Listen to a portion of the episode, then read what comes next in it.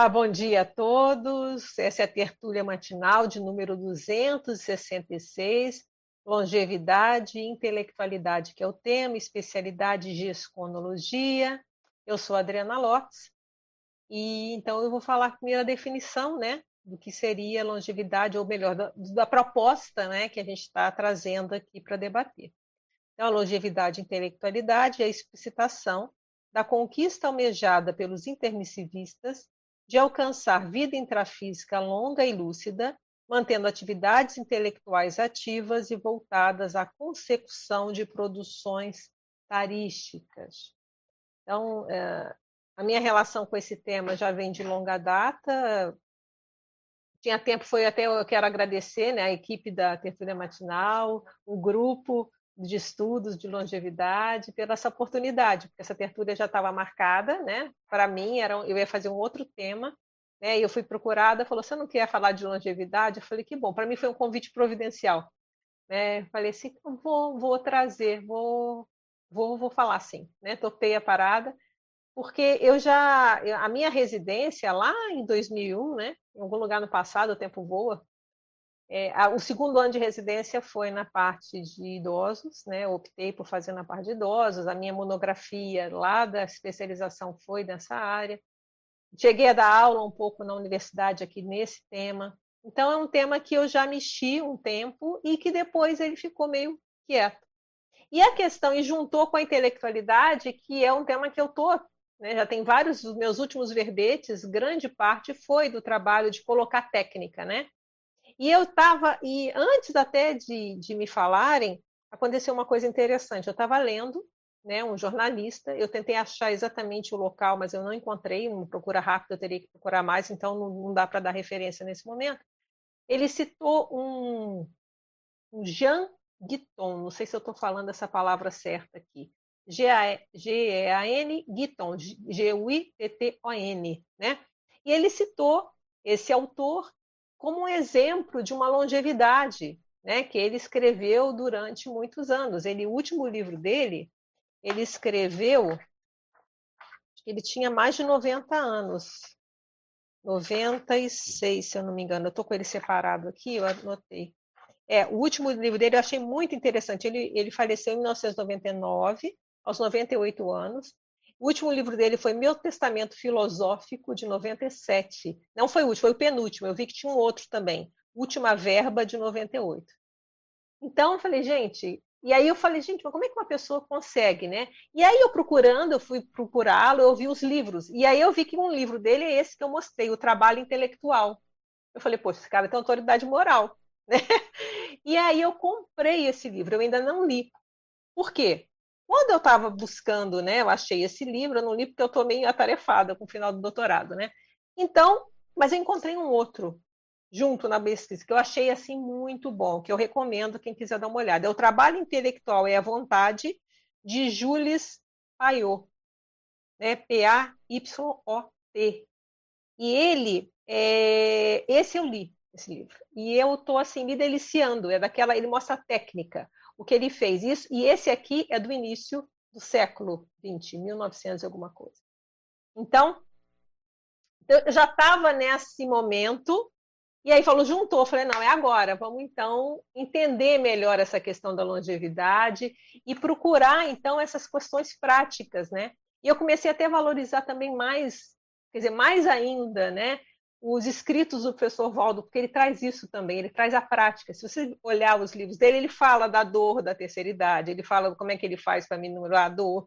Ele vai contando sem é, glorificar, mas mostrando, olha, é a fase mais produtiva, mas tem isso, tem aquilo. Então, como é que eu faço para é, contornar essa situação?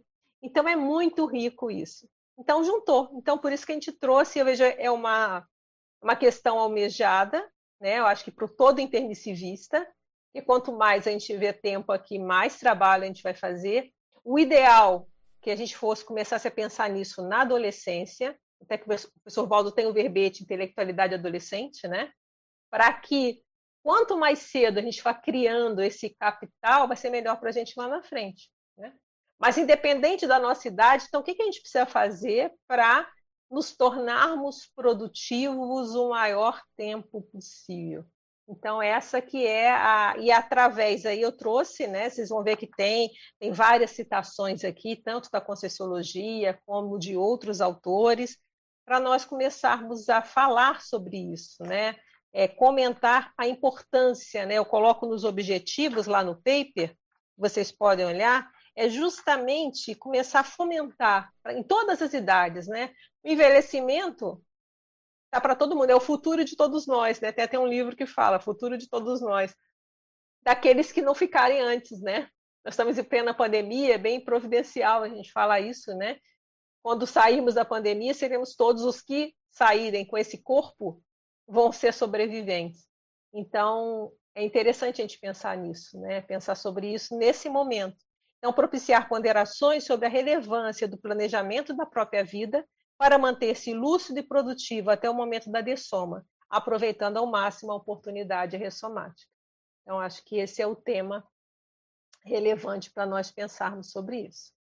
Quem quiser já ir pode ir comentando e a gente vai seguindo aí o trabalho. Sim, pode começar, Glaucia. Bom, então, obrigada aí pelo convite, né? Nada. Agradecer também os, as debatedoras aqui, mais o Bruno, a Carolina. Estamos todos juntos aqui. Todo mundo vai ver a carinha de vocês todas daqui para frente. Vamos lá.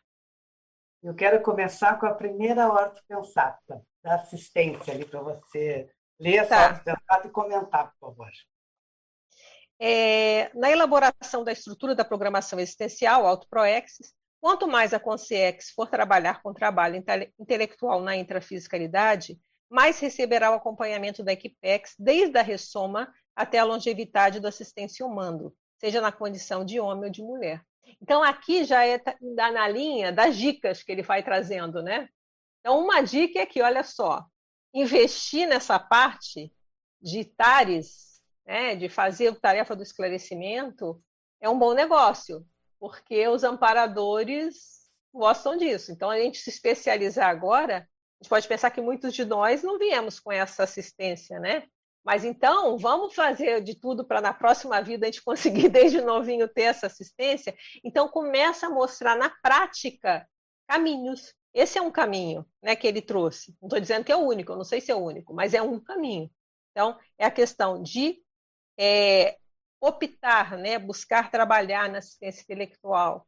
Aí eu penso na importância da escrita dos livros pessoais, porque a gente vai ter a colheita intermissiva. Então, a gente conseguindo colocar nossas ideias, né, escrevendo, colocando no, no, papel, eu falei livro, mas vamos inserir aqui artigo, verbete, né? Mas a gente colocando os nossos escritos, a gente tem a oportunidade de poder, quando lerem, né, se forem é, escritos que causem interesse, as pessoas vão ler. E na hora que lê, a gente vai poder ajudá-los, né? Quando é intermissível é isso, né? Quem sabe nós vamos, falar, vamos ter o, a possibilidade até de virar ali, fazer um estágio de amparo, né? Nessa situação. Então a gente começa a atrelar a nossa existência nesse processo mais intelectual e aí favoreceria, né? Essa questão da gente receber acompanhamento desde o início. Eu acho que é um bom negócio evolutivo, né? Vamos, tô, sou candidata aí, estamos tentando ver se a gente consegue isso em alguma Adriana, Vai lá, Rosa. Voltar, primeiro, eu gostaria de agradecer aqui em nome do Colégio Invisível da Longevologia, né? Eu e Isilda somos integrantes aí do Sim, colégio. Agradecer o fato de você ter aceitado a nossa sugestão de trazer esse tema na semana do, sétimo encontro sobre longevidade aqui na CCCI, né? Lembrando que dia 1 foi dia do idoso, então a gente tem todo esse contexto aí, esse óleo pensene do momento. E, e, eu gosto muito de uma ortopensata do, do professor Valdo Vieira, que ele fala que a longevidade humana levará esse planeta Terra ao estado mundial, porque a maturidade dos habitantes um dia prevalecerá no seio da população, né?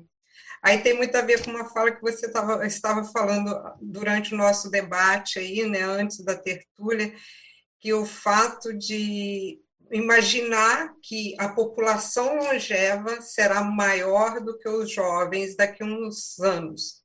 Pouco tempo. Em pouco tempo. E aí, qual que seria o efeito mental somático intelectual disso no processo? Acho que essa, essa ortopensata dele remete a isso, que o fato da gente ter uma população longeva em números maiores, mais representativos, é, vai ter tudo a ver até com aquela imagem, se você quiser que eu apresente aquela imagem. Pode, pode, coloca a imagem agora aí. Ela, ela tem tudo a ver com essa imagem que a gente é tem do aqui. Quino. Isso, porque imagina todos esses cérebros, né? Com todo esse conhecimento, sendo em números muito maiores, trazendo isso para um público menor, né? Não sei se você quer comentar aí alguma coisa. É, é, eu acho que a gente já pode tirar a imagem, as pessoas viram, né? Isso, só para eu voltar a ver vocês. É, eu, eu acho muito sério a gente pensar sobre isso. E mais sério, pensar na qualidade. Porque o fato da gente ganhar anos não quer dizer que a gente vai ter qualidade.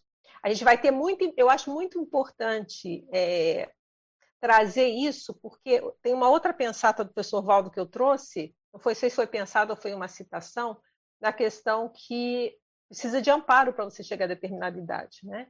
Então, a pessoa, mesmo que seja, dependendo do conteúdo né, que ela traga, tem um aprendizado ali. A pessoa conseguiu viver muito tempo. Então, ela tem aí uma coisa para nos passar. Agora, vai em vários graus.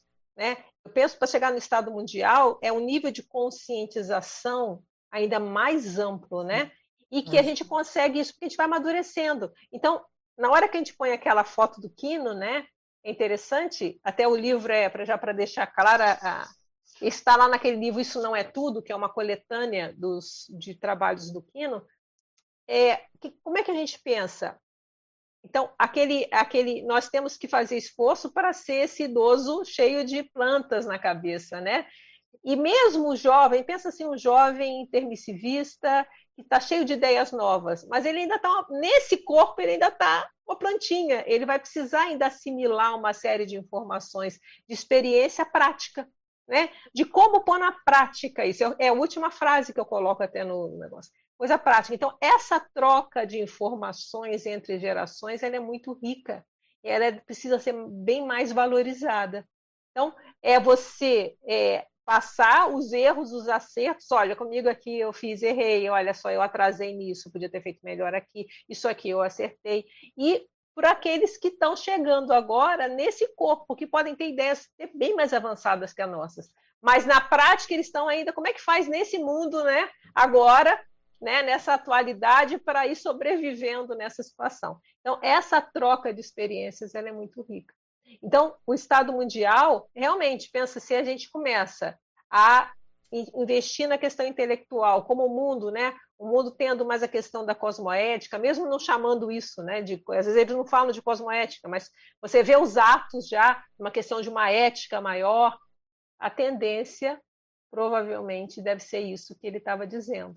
Não sou dessa área de estudo, mas é interessante, né, Rosa, pensar é bem rico. É, essa coisa, a gente deu uma extrapolada a longo prazo, né, Adriana? Isso, mas, mas a gente não sabe vai quando vai ser. Né? Mas é, é, quanto mais a gente viver, a gente tem mais tempo até para ir amadurecendo nesse corpo. Pensa, e nós já estamos fazendo isso, né? Já está aumentando, apesar de a pandemia ter baixado a expectativa de vida, né? Em vários países, mas mesmo assim, é, nós já vivemos bem mais. Quando eu fiz o corte aqui, fazer um corte 60 já não dava. Eu queria fazer em 80, 80 era muito poucos, na hora que eu fez, selecionei as escritoras, né? Então, 60 já é uma multidão. 80 já é muito pouco. Eu falei, vou cortar mais ou menos 70, né? 70, mas já é, as pessoas já estão ficando cada vez mais ativas mais tempo. Né? Adriana, é você trouxe esse número e essas, essas, essas autoras como exemplo, e nós temos, eu levantei com o pessoal da Enciclosapiens, o percentual dos nossos longevos é, verbetógrafos. Sabe? Olha, isso é interessante. É interessante. É, nós passamos de 30% dos verbetógrafos, o pessoal, a Marilene Raganini, eu acho que a Cida Nicolau me mandaram o material. Olha, que ótimo. Eu tentei ótimo. levantar isso também de autores com o Eduardo. Não, eu levantei de autores. Autores Não, eu tenho. Ai, que bacana, eu tentei levantar é, nomes. Não, eu levantei alguns, mas eu acabei não colocando, porque às vezes a gente tem dúvida, não dá para saber exato, né? Mas eu vi assim que porque não dá para pegar todos. O que, que acontece? Eu não levantei, se pegar todo mundo que já escreveu há muito tempo, fica difícil. Aí seria, eu não conseguiria fazer isso nesse momento. Mas eu peguei algumas pessoas que escreveram o primeiro livro após os 70. Deram oito mulheres. Né? Não peguei só mulheres, no caso, né, para fazer. Então, que o primeiro livro conscienciológico, porque às vezes as pessoas já escreveram muitos livros antes. Então uhum. é difícil, são muitas variáveis para a gente, por isso que eu não coloquei, porque não estava tão preciso. Até essas autoras não é tão. Pre... Eu tentei ser o mais precisa possível, eu tive até que tirar algumas. Porque às vezes você vê uma fonte, aí um fala uma coisa, outro fala outra. Eu tinha a dica de quantos livros elas tinham escrito. Mas aí você chegava no lugar, tinha um dado, aí tinha outros, tinham dado. Aí eu falei, caramba, então tiro. É melhor tirar do que dar. Então, algumas têm até divergência do primeiro livro. Então, o primeiro livro no lugar está um, no outro está outro. Aí eu fui tentar achar uma entrevista que ela falava qual era o primeiro livro. Então, é bem mais complexo. Então, por isso que eu não fiz essa lista também aqui. Mas e o que é interessante dessas mulheres que eu coloquei aqui, que esse dado também eu não teria, eram os livros pregressos, porque qual é o foco aqui? É a longevidade. Então, nesses aqui eu consegui o primeiro livro e o último. Das nossas autoras, às vezes eu, vou, é, eu teria que fazer uma pesquisa mais ampla para saber qual foi o primeiro livro, que não necessariamente na Conscienciologia, pode ter sido, né? Então teria que ter esses dados.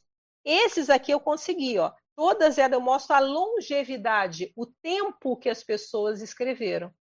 Então, aqui muitas começaram na adolescência, outras começaram já na meia-idade, teve gente que começou na terceira idade. Então, por isso que eu optei por essas aqui. Mas é muito rico a gente pensar também nessas outras pessoas que estão escrevendo. Então, é uma geração hoje, isso a gente vê até em outros livros também, Rosa, falando que as pessoas com mais idade agora estão escrevendo, tá? essa motivação. E a internet tem até uma. É de 2010 essa notícia. Internet gera onda de escritores idosos na Grã-Bretanha. Então, era até uma pesquisa para ser feita também, né, se fosse aprofundar, para ver se isso continuou. Mas a pesquisa em 2010, o fato de ter internet, as pessoas estavam se motivando mais a escrever. Então é interessante a gente ver como Adriana, há uma geração da internet, né? O que, que já surgiu de ideia num grupo aqui é você, como nós somos, temos muita gente com facilidade de escrita e já está na fase do aposentado, né? Pelo censo que o Sérgio da Unicim trouxe em 2018 é, a nossa ideia era começar a, a, fazer produção de conteúdo na internet com esse grupo. Além da pessoa escrever, ela teria a facilidade de ter uma renda a mais. Então, assim, a gente uniu o útil ao agradável e falta ainda energia, colocar energia nessa proposta, né? Porque a gente vai possibilitar o pessoal expor o, o aprendizado, muita facilidade na escrita e, e, e ainda ter uma receita. É, e, e, é interessante pensar até nessa pesquisa, aprofundar, né? Aqui é, um, é um, uma dica de pesquisa, até que se for interesse, pesquisar com mais detalhe essa longevidade, né? Quantos, não só aqui eu peguei Brasil, eu fiz um corte, né? Escritoras, eu peguei mulheres, justamente porque as mulheres é, na história, se você pega aquele livro que é um clássico, né, da Simone de Beauvoir, esse é um clássico, né, a Velhice, ela tem vários exemplos né, de escritores que escreveram obras-primas é, depois dos 70, ou, ou, na verdade, assim, a obra-prima foi aos 80 e tal. Então, ela, deu, ela cita alguns exemplos lá, mas a maioria homens, né? Eu, pelo menos eu não vi mulheres, né? São poucas. Então, nós, as mulheres ainda são exceção. Por isso eu fiz questão de mostrar, até como exemplo, mulheres é, que escrevem muito tempo. Então, isso é muito sério. Né? Então, a, esse corte que eu fiz na PhD, tem que fazer um corte, né? o corte foi esse. Mulheres que escreviam prolongadamente, né? por mais tempo, né? e a, a qualidade desse, quer dizer, mais tempo, então é, mostrava uma longevidade dessa da questão intelectual. Porque, porque até a Cora Coralina, que é um exemplo, ela publicou os 70 e poucos, né? 70 e. É porque até a idade não é precisa, porque você teria que ver a publicação, a data da publicação, então eu falei, vou pôr mais genérico, né? É... Só que ela escreve desde criança, está escrito que ela, ela escrevia, ela não publicava, né? Então, essa pesquisa ela é bem interessante de ser feita. Falando até assim, ver... olha só. Desculpa, Connie. Não, pode falar. Porque até para ver, sabe o que, Rosa? Para ver é, o que ela tem aqui, eu tenho os homens falando do trabalho intelectual. Quais dessas mulheres, ou outras, ou até homens, não importa, que escreveram sobre esse trabalho? Por como, o que eles fizeram? Né?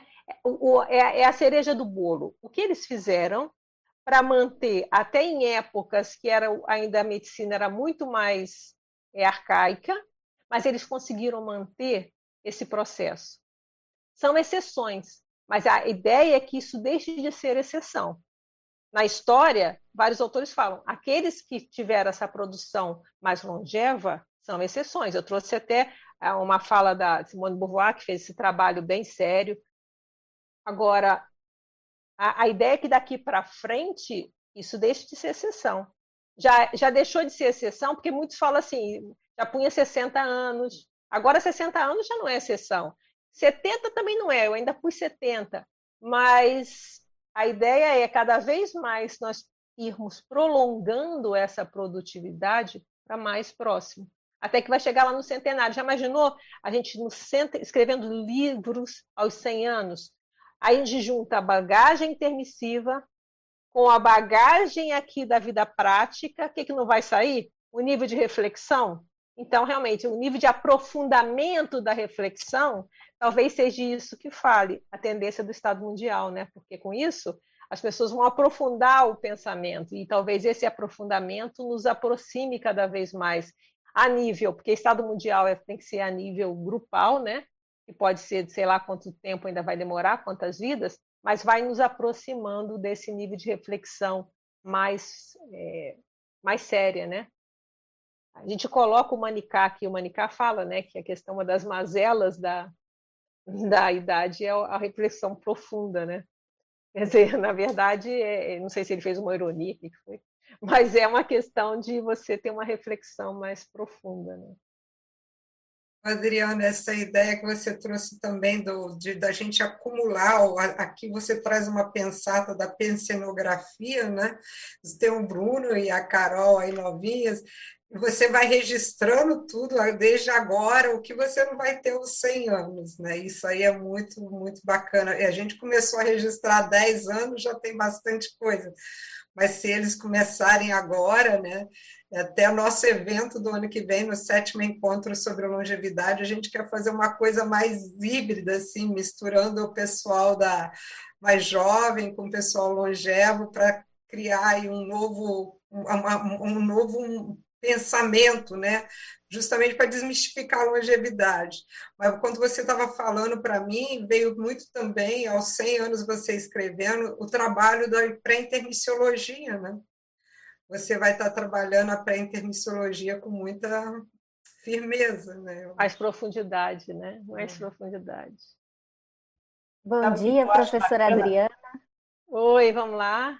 Deixa eu só trazer uma pergunta aqui do pessoal que está em é casa. importante. Já isso. agradecer aqui a tua participação, por estar tá demonstrando aí, né, de forma prática essa perenidade pesquisística, mais um trabalho é, apresentado aqui na Tertúlia Matinal, a nossa gratidão e a, a, gratidão a todo mundo que está aqui.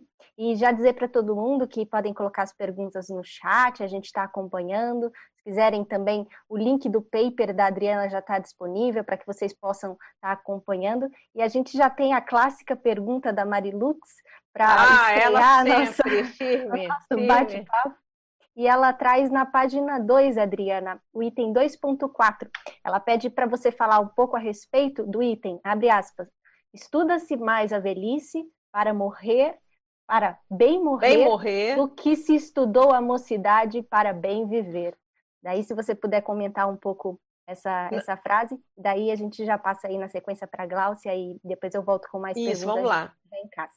Isso a gente vai é, contextualizando, né? Isso quem escreveu foi o Marquês de Manacá, Maricá, lá em, no século XIX, né? Então, olha só, é muito tempo atrás. Mas é, isso é interessante a gente ver também, porque são pessoas que escreveram lá atrás. Então, o que, que elas estão trazendo para a gente da prática? Né? O que, que elas estão refletindo sobre a idade? Né? E eu peguei os que tinham de idade, mas que, que poder, tinham correlação com essa questão intelectual que a gente está trazendo.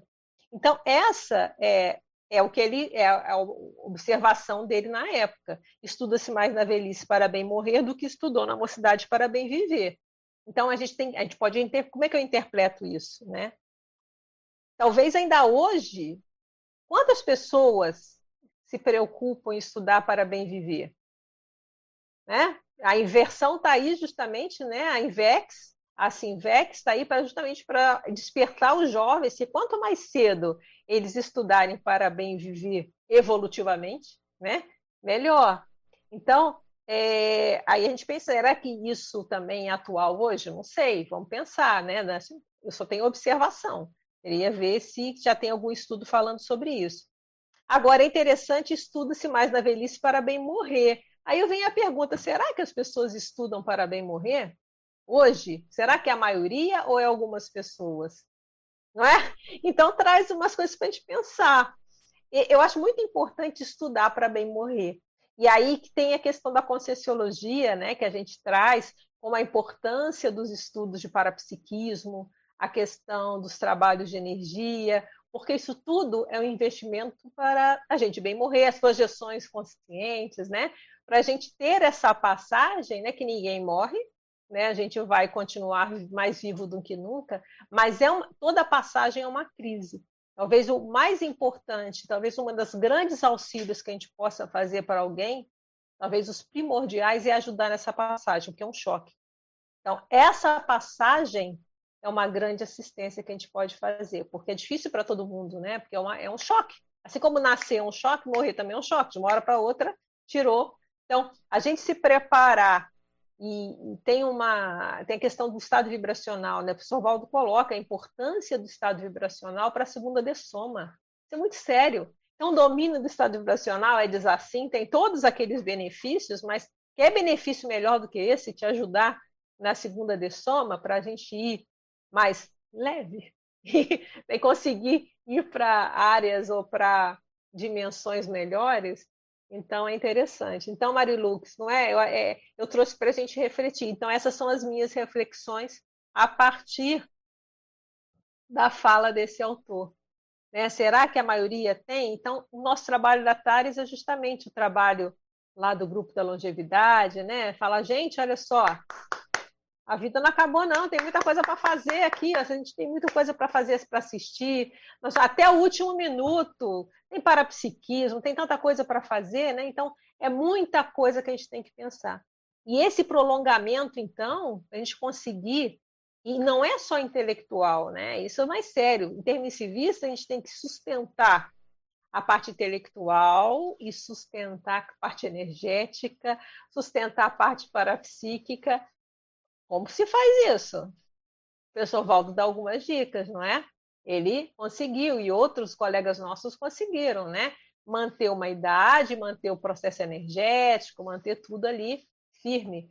Então, nós temos que aprender com esse povo. O que, que eles fizeram aqui? Porque uma coisa é aqui, ó, né? Com esse soma, nesse holopensene. O que a gente precisa fazer para manter isso? Manter a intelectualidade, mas essa sustentação da intelectualidade cada vez mais eu vejo por experiência prova, própria, né?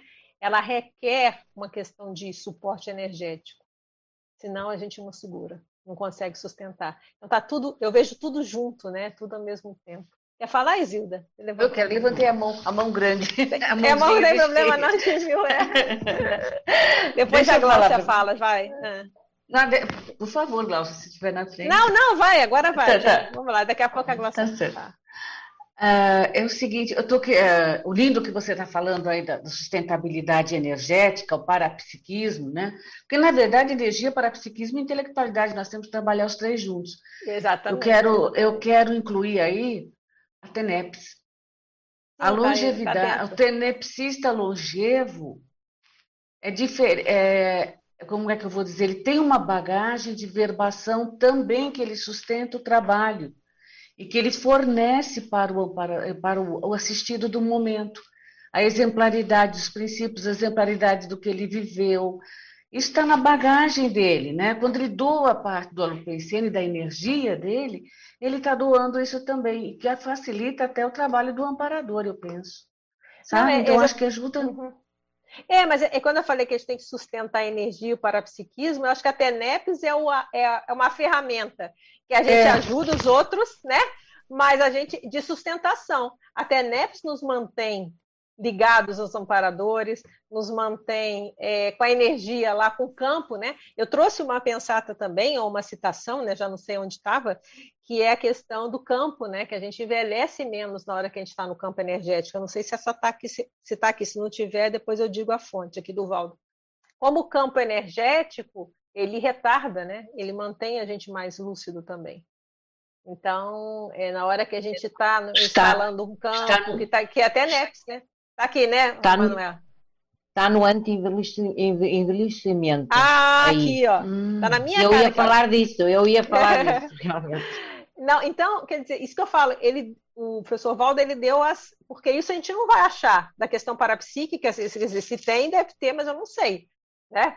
Mas é, esse caminho das pedras para manter, tem a questão, até Nepster, tem OFIEX, né?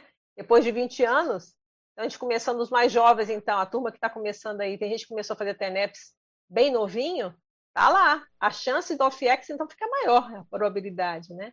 Então, a gente, é, a TENEPS é fundamental, foi uma boa lembrança a gente frisar, mas eu vejo como ela é um, ela é, vai nos ajudar a manter esse, né? A gente manter a questão ferramenta, é uma energética está dentro também, né? A gente põe só para mais didaticamente separar para psiquismo de energia, né? Mas é só para ficar mais didático. Quer dizer, a intelectualidade, a energia, o parapsiquismo, a questão da comunicabilidade, né? montar os campos, né? aí vem o trabalho da Tárias, a docência conscienciológica, tudo isso a gente está montando o campo naquele momento e está fazendo o trabalho. Então é muito legal. Muito obrigada, Isilda. Glaucia, agora é a tua vez, você tinha... É, não, o que, eu, o que eu quero comentar é que naquele momento ali do debate, que eu achei muito interessante, é, trazer à luz né, essa questão da união do jovem com a pessoa mais velha, né? Porque Intergeracional.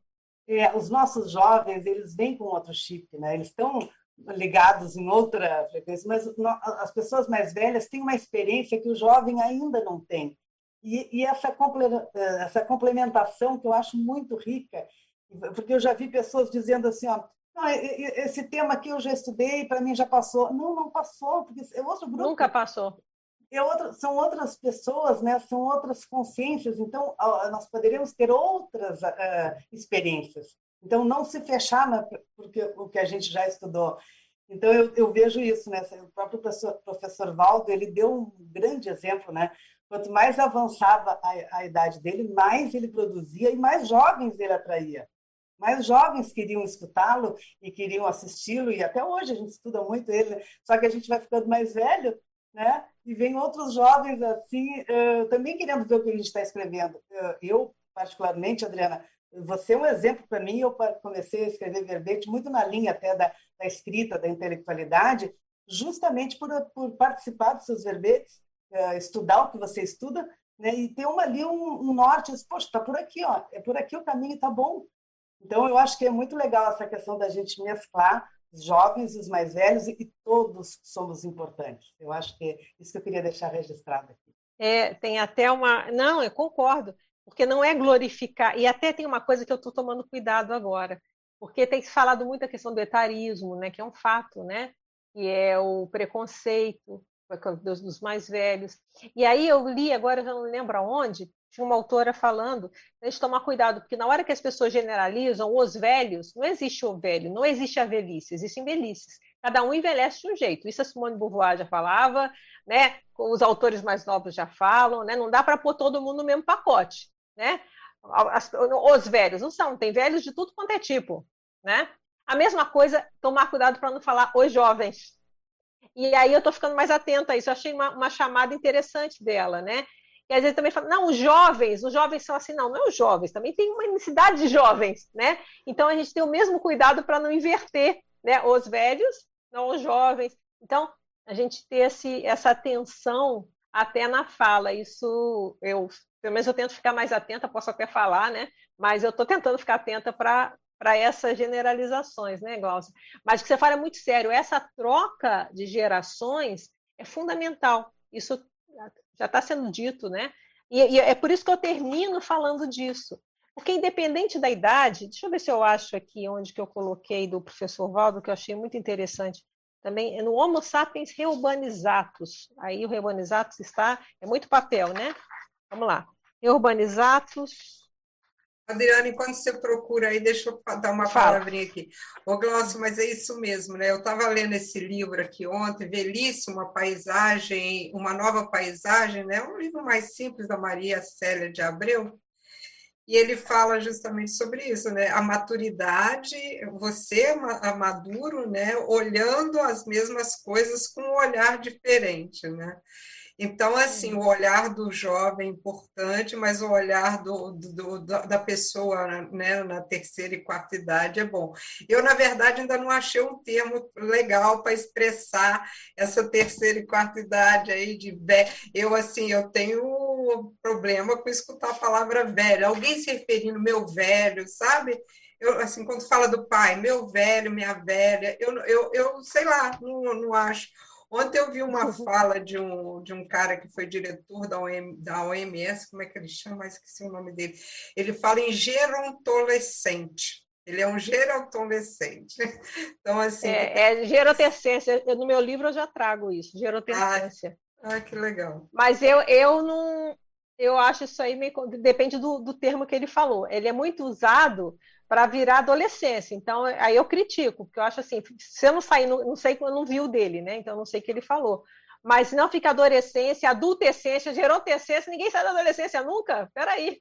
Então, esse cuidado que eu tenho que tomar cuidado. Não sei se, eu não estou falando se ele usou nesse termo, né, nesse conceito. Mas é interessante a gente pensar isso, a gente tem que sair. Ele falava né? do estudo mesmo, né? Aí não, aí ele usou o termo, mas tudo bem. Tudo. Ele estava é, falando do aí estudo. sim, ah, sim, então melhorou. Mas a gente tem que tomar cuidado, porque senão tem aquele estereótipo de, de querer que na, nas outras idades você continue vivenciando a adolescência, que é a fase de irresponsabilidade em tese, né? Sem generalizar, mas que há esse processo né, de curtir a vida doidado. É, e se você vai falar de invex, vai falar justamente o contrário, né? Você vai puxar essa maturidade para cada vez mais cedo, né? Então, a frase que eu ia falar é o seguinte, ó. A idade física implica, antes de tudo, em autolucidez cosmoética. Ser homem ou ser mulher, ser jovem ou ser idoso, não significa ser feliz nem ter êxito evolutivo nessa vida. Então, essa tem que pensar que, antes de tudo, independente da idade, são consciências. Então, pode ter, a consciência pode ter muita idade, mas ela tem muito pouco de informação, né? Enquanto que a gente, a, a nossa meta é a gente aliar a idade com esse acúmulo de experiência e aquilo que a e com os mais jovens, eles também têm experiências de cursos intermissivos mais recentes que o nosso. Então, essa troca. Então, eles têm o curso intermissivo, mas estão ainda começando a viver nesse novo corpo, tendo que se adaptar nessa vida. Aqueles que vivenciaram bem essa vida, eles estão indo de uma forma eles têm muito a, a oferecer de informação. Então, essa troca, o que é aplicar a teática conscienciológica por 30 anos, 40 anos, 50 anos? Então, isso é, é uma informação importantíssima, né, que vai ajudar ou dar caminhos de erros e acertos para gerações. Então, essa troca eu vejo muito séria, sabe? Vai, Marina. Olá, bom dia a todos. Obrigada pelo convite. Mais uma vez, parabéns, Adriana. Nada. É mais uma, um desafio para todos nós. Eu estava a, a pensar, não sei se faz sentido, esta longevidade e a terceira e quarta idade, ou, ou não, não sei, uh, dos intermissivistas podem ser um exemplo, porque aqui em Portugal e na sociedade, uh, as pessoas, depois da reforma, maior parte, uh, fica quase inativo, ocioso, tem dificuldade Uh, mesmo nos lares nota-se uma passividade, se for lares, eu não sei se isso se chama lares de terceira idade, não sei como é que é. É uh, sim, é. É, esta passividade. E o exemplo de um, de um, um intermissivista pode ser um, um, o primeiro shift neste, nesta mudança, porque em termos de só sim, pelo menos aquilo que eu vejo, maioritariamente não há este este pensei não, este, este pensei mais, mais proativo, uh, o que é que podemos fazer, que ainda temos muito para produzir, é quase como baixar os braços. Uh, este autodidatismo que os intermissivistas estão, já trazem intrinsecamente, pode ser um exemplo e pode ser uma mudança? Sim, e, e porque vários, é, já tem vários autores que falam a questão da importância da atividade, né? Tem até uma linha, né? Tinha duas linhas principais, tem várias, né?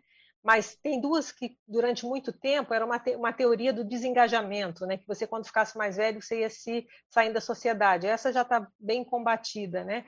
Aí tem a teoria da atividade, que também tem críticas, porque fala assim, ah, numa sociedade capitalista, você quer, deixou de produzir, né? Mas vamos ver um caminho, que é o caminho agora do nosso olhar de intermissivista, né?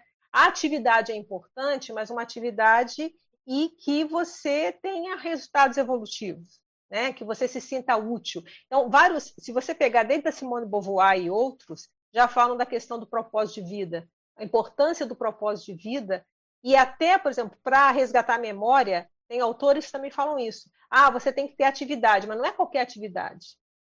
São atividades que sejam significativas. Se for uma atividade por atividade, ah, eu estou de atividade, mas que ela não tenha significado nenhum, ela não tem os efeitos cognitivos que tem uma atividade, isso já em estudos da, da ciência aí, né? Uma atividade ela precisa ter esse significado, ela tem um sentido. Então, eu estou fazendo algo com um sentido. Isso já vem se trazido. É bom você ouvir lá atrás, quantas teorias depois e pesquisas depois chegaram essa, estão chegando a essa mesma conclusão da relevância de uma atividade com um propósito, né? A, mas agora a gente tem que também ver que tem muitas críticas, que eu concordo, é também dar oportunidades. Às vezes, o mercado de trabalho não aceita, o mercado, outros locais não aceitam. Então, você tem que aliar essa atividade com oportunidades. Então, isso tem a questão das universidades abertas à terceira idade. Isso já tem um tempo. Quando eu fiz o meu, a minha residência, foi lá, não foi na universidade, foi no, no, no NAI, né? que era um núcleo de atendimento, mas que tinha vinculação. Então, isso já são movimentos de você também dar oportunidades, né? Agora, agora vamos para a nossa área, nossa praia, a conscienciologia, né? Ela dá oportunidade. Isso é um grande processo, né? Então, aqui a gente vê que, independente da idade, não tem isso de idade, né? A gente está todo mundo igual, é professor, é professor. Não falar ah, o professor tem 10 anos, tem 20 anos. 10 anos até eu acho que não tem, né? Mas 20 anos, 30, 80 anos, né, é professor. Então, essas oportunidades, até NEPs, né, como a Zilda lembrou, né, então, isso eu vejo que a Conscienciologia, assim como já há movimentos na sociedade, nós estamos aqui. Porque às vezes a pessoa não sabe para onde que ela vai, ela não tem caminhos, né? E aí nós vamos e demonstramos, olha, esse, tem esses caminhos aqui, ó. Você pode fazer EV, você pode ter, trabalhar seu parapsiquismo, você pode escrever seu livro, é estimulado a escrever os seus livros, né? É estimulado a fazer os verbetes, era a quantidade 30%, né? É estimulado a escrever. Então, isso é uma preocupação que eu tenho lá atrás. Eu estava mexendo no meu, na minhas, nos meus escritos, né? E aí eu achei um escrito que estava no rascunho. Como é que é bom guardar rascunho, né? Estava no rascunho, naquele lixão. Eu fui mexer, achei meu lixão. E tinha um escrito que eu falava isso, né? Como que eu comecei a me interessar com essa questão da idade. Isso eu tinha menos de 30 anos. E foi quando eu comecei a fazer psicologia. Comecei a fazer psicologia com 28 anos. Ali já era uma busca. Então eu escrevi alguma coisa assim, falando que eu observava é, as diferentes formas de envelhecer, porque não tem velho igual. Então, isso também, autores falam isso e também falam, até o Valdo fala isso né, em alguns locais. Você pode envelhecer bem, é aquele velho bem-humorado, aquele velho produtivo e aquele que é mal-humorado, que é rabugento e não sei o quê. E eu olhava e ali eu comecei a pensar, gente, eu quero alguma atividade que eu não queira me aposentar. Eu posso até me aposentar, mas eu vou continuar trabalhando, entendeu? Independente, eu posso aposentar, né, a questão financeira, mas eu quero, eu, não aposentar de trabalho, de atividade, da vida, né? Então, lá atrás, isso já foi o que me levou, e aí eu escrevi o que me levou à difícil decisão, né, de mudar de profissão. Então, é, eu falei, caramba, isso estava lá atrás. Então, essas mudanças, né, da gente ficar pensando, ó, eu quero ser, eu escrevo lá, eu quero ser aquela velhinha, usei o termo velhinha, né, mas hoje, né, é, na, escrevi, né, mas eu quero ser aquela pessoa que esteja motivado o tempo todo, né, que se mantenha motivada num trabalho. E aí, quando a gente traz, então, a questão da conscienciologia, que eu já conhecia, mas conhecia pouco na época, né? Mas agora, com aprofundamento, a gente vê tudo isso. Né? A gente vê, a gente tem um trabalho que é, a gente está ali, ó, no último momento, está valendo, porque a vida não vai acabar. É. O professor Valdo fala até de entrosar, né? Eu acho que não sei se essa, eu peguei essa pensata, se eu, não dava para colocar todas. Ele fala entrosar no final da vida, o trabalho intelectual com já a próxima intermissão. Então você vai já juntando e fazendo ali o caminho. Então isso é muito sério. A Rosa levantou a mão. Ah, não, vamos a Carolina. A Carolina, deixa a Carolina falar que vem de fora, depois a Rosa volta. Fala. É, eu gostaria só de trazer um comentário aqui de uma participante e juntar com uma pergunta. Eu achei bem Isso. interessante que a Maria Lúcia colocou que ela está com 64 anos, concluindo uma faculdade e está se reinventando, mudança de alimentação, suplementos, atividades físicas. E aí ela coloca que também ela está tratando doenças autoimunes. Então, é, de, né, de trazer, até juntando com a pergunta da Marilux, que ela fala sobre o processo do desafio, né, de equilibrar todos esses pratos lá na página 3 que você traz, né? Os intermissivistas são desafiados a alcançar a longevidade humana, mantendo o vigor somático e energético, capaz de sustentar a inte intelectualidade ativa e a hiperacuidade multidimensional para juntas fundamentarem a produção continuada de obras tarísticas em parceria com consciências amparadoras, então, de de repente comentar sobre esse, né, é, os desafios que vão continuar acontecendo, né, de tro como trocar a roda do carro com ele movimento, né, como com, conseguir manter esse esse alto padrão de produção, mesmo diante dos desafios da vida humana, né? Essa é a pergunta que não quer calar. A gente tem dicas muito nos livros do professor Valdo. Se você pegar lá o Projeciologia, ele fala lá, ele tem algumas coisas, né? Só que a gente vai expandir isso. Aí tem a questão da neurociência, isso aí a gente tem que aprofundar isso tudo. Acho que isso não faz parte do estudo aí de longevidade, né? Ver o que está se falando para preservar o cérebro. Tem coisas que são. A ciência está vendo, então isso é muito importante. Agora, o nosso lado, então, ele tem, eu vou dizer, lá no Projeciologia, deixa eu achar ele aqui ele tem 10 trafores dos dessomantes, né? Eu uma vez eu falei isso de dessomante, que a pessoa de mais idade, o Valdo usa dessomante, a pessoa não gostou não, mas ó, ele que está falando, responde, fala com ele. Então, mas é porque, né, depois de certa idade, né, ele chama de dessomante. Mas ele fala trafores dos dessomantes, então ele fala uma série de itens, a idade abaixo da idade cronológica, interesse, questão intelectual, sociabilidade, então tem uns itens aí para se pensar. Já são uma dicas, né? Tem no Homo sapiens ser urbanizados, na página 992, tem lá 20 recomendações para quem deseja melhorar a vida depois da aposentadoria ou da quarta idade. Então, ele está dando dicas lá para a quarta idade. Agora, como a gente fazer para manter até lá, acho que isso é um estudo muito importante que nós devemos começar a pensar sobre isso. Porque não é só assim, pegar a mão, eh, segura na mão do amparador e vai, né? Ele tem limitações. Ele, então, a gente tem que fazer a nossa parte também, né? Qual é essa nossa parte? Então, a gente já tem algumas dicas que a gente falou, a questão da TENEPS, a questão do trabalho de energia. Isso tudo pode ser. Então, nós somos uma casuística, né? Nós somos, é, até onde o professor Valdo falava, nós somos a primeira geração de intermissivistas, né? São os primeiros que estão aqui. Então, nós temos muito a aprender e a ensinar né? Nós estamos aprendendo como é que se faz, né? E ensinando, né? E olha, comigo deu certo, ó, isso aqui não deu não, isso aqui como é que foi? Então, é a nossa responsabilidade, até com as outras gerações de termicistas, eu entendo que é grande.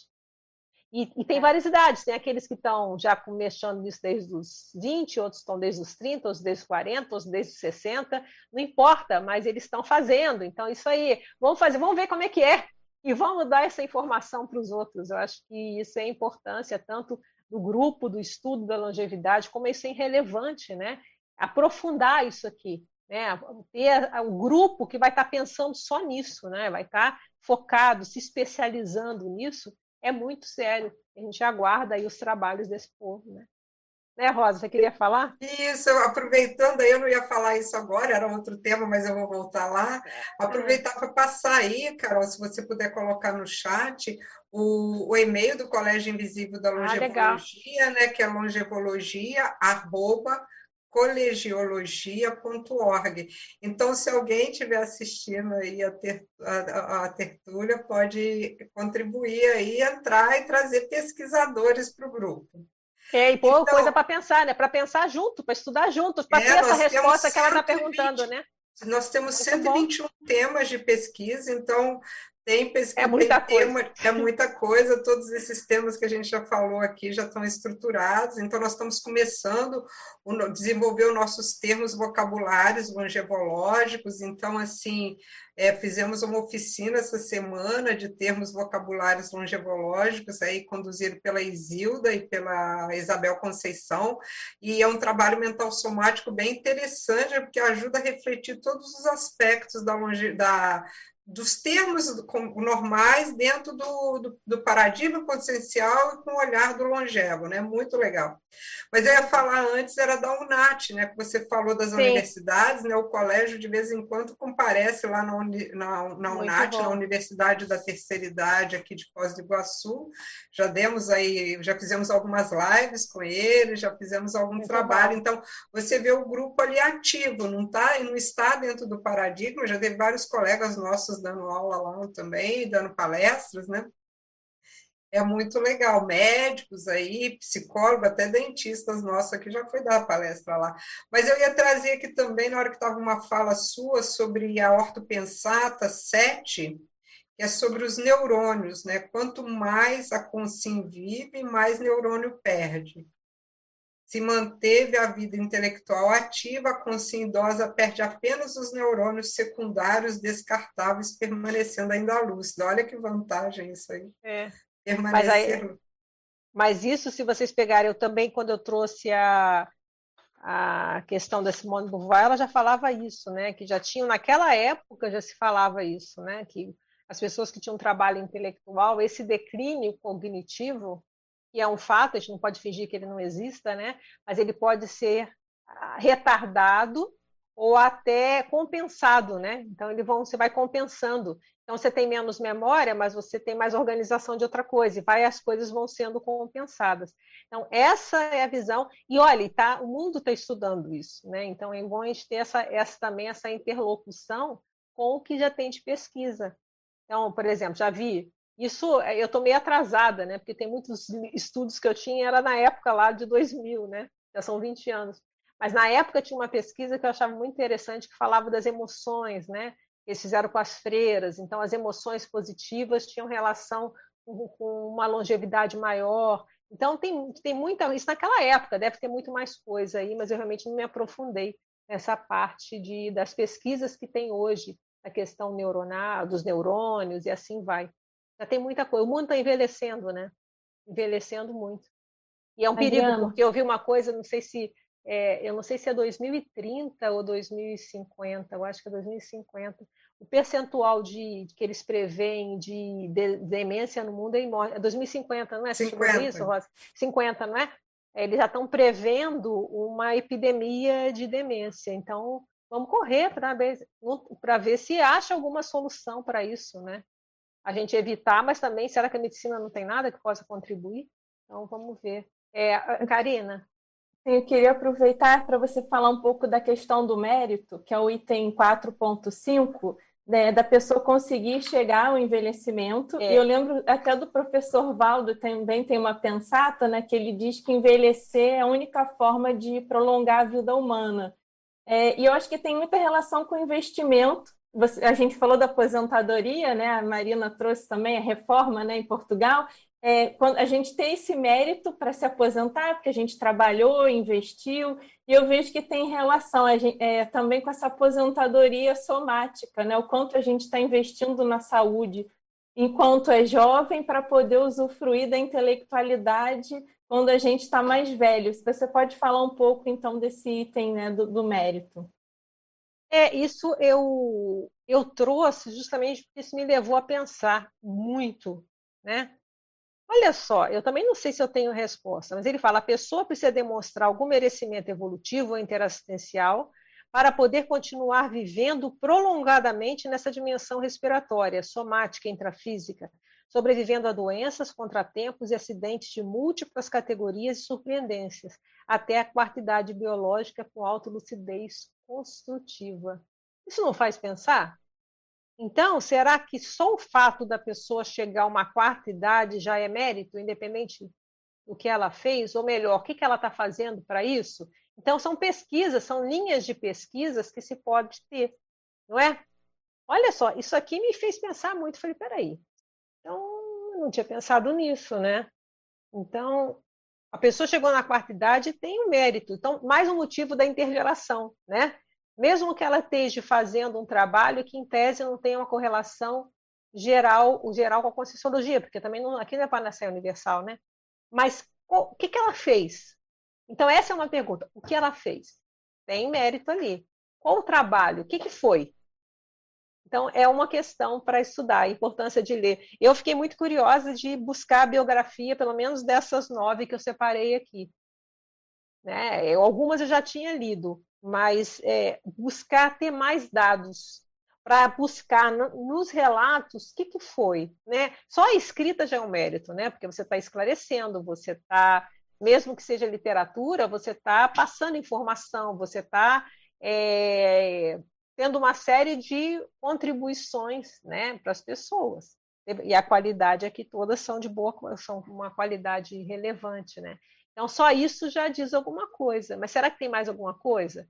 Eu estava lendo uma entrevista de uma que falou que ela sempre foi muito bem humorada. Eu falei, opa, bom humor, o pessoal falou, a outra já falou, ela também falou aqui do bom humor. Já é mais uma dica. Então, essas é, associações são muito boas, né, Karina? Mas eu acho isso, Karina, a gente tem que ver. É, eu acho que é isso que você perguntou, né? Da questão do mérito. Foi isso, Karina? Foi isso. Que que gente, é, que, que, então, que, que é, mais uma pesquisa, por quê? Ah, e o, outra coisa, nesse cara aqui que eu estou gostando muito, né? Esse, o trabalho intelectual e à vontade, ele, ele dá um nome que ele fala com, é, é, contador incorruptível. É como que quando você vai trabalhando, né? Você tem um contador incorruptível, você não tem como corromper. Então, o ideal é que você consiga fazer as coisas para ir mantendo também, né? Esse contador, porque depois lá na frente vai vai cobrar, né? Então, como é que você faz para ir amealhando né, mais informação, situações para você se manter bem também? Então, ele cita isso. Achei bem interessante. Ele fala até da obra, a importância de você manter a continuidade, né, manter o ritmo. Tem uma série de, de dicas que são bem interessantes ali. É o prático. Eu cada vez mais estou valorizando o prático, sabe? Assim, ele dá o caminho, ó, ele fez, ó, eu fiz assim, vê se funciona para você. Pode ser que não funcione, mas, ó, comigo deu aqui, ó. Então, isso é, é, muito precioso. Cada vez eu vejo como é precioso. Eu diria que esse livro é precioso. O professor Valdo colocava, né? Quando o livro ele gostava, ele, aí você olhava atrás assim, do dicionário, estava lá, precioso, né? Aí eu lembrei disso, eu falei, esse aí eu acho que eu tenho que escrever, precioso. Para mim, ele está sendo precioso. Fala, Isilda levantou a mão? Sim, eu só gostaria de complementar o seguinte: eles falam também, eu estava vendo as geriatras falando, que o que mais ajudou a chegar as pessoas a serem longevas é essa questão do bom humor e dos relacionamentos, dos interrelacionamentos. Né? E a conscienciologia traz do paradigma que o nosso relacionamento é interdimensional. Então a gente supera muito essa questão do, do da aposentadoria e ficar parado, porque você sai da, do convencional. Então, é. voluntariado conscienciológico, ela tá, traz, traz essa benesse para todos nós. É, você tem as, as, as trocas com os voluntários, né, que tão, são todos diferentes, formação diferente, idade diferente, isso nos ajuda muito. E outra questão também as trocas é, interconscienciais, mas multidimensionais. Seja no todo dia, nos campos, na, até quando você percebe o seu parapsiquismo sendo mais burilado, essa troca é muito mais ostensiva, visível. E enriquece muito o nosso paracérebro, né? Que é o que dá o, é. a é fonte é das, de tudo, né? É, além da UNAT, uma das coisas que as pessoas colocam é a questão do voluntariado também, como uma, uma oportunidade de dar né, atividade significativa, né? E a Conscienciologia dá tudo isso. Então, voluntariado ainda tem a multidimensionalidade. Você lembrou bem, nós trabalhamos intergeracional, né? O tempo todo.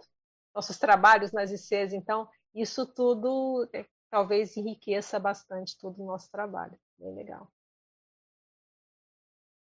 Ô, Adriana, falando aí com a fala da Isilda e com a sua anterior sobre o bom humor, né, eu tenho um, uma, uma palavra aqui no livro da Selma Prata, O Cérebro Envelhece, o Paracérebro Esse é muito enriquece. bom. Ela é uma.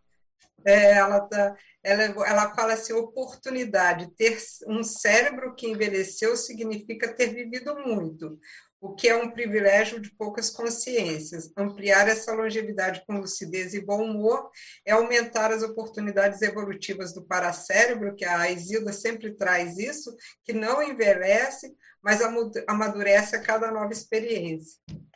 É, é. Eu ia falar do livro, foi bom você trazer o livro da Selma. Ele é um exemplo, ela está entre aqui as oito e que escreveram livros né, conscienciológicos. O primeiro livro conscienciológico é, depois dos 70. Isso é muito sério. E a, ela tem até uma entrevista, eu olhei, eu, eu escutei a entrevista dela é, na, no, no, YouTube, né? Naquele, no programa da Rosemary Salles. Então é interessante, é interessante. Isso. Eu é vejo é você trazer. o que eu chamo, me chamou é o caminho. ela está mostrando um caminho. É, ela está mostrando um caminho, né? Que ó, comigo deu certo aqui, ó. Tá vendo? Então vamos lá. Tem alguma coisa aí que serve para vocês também?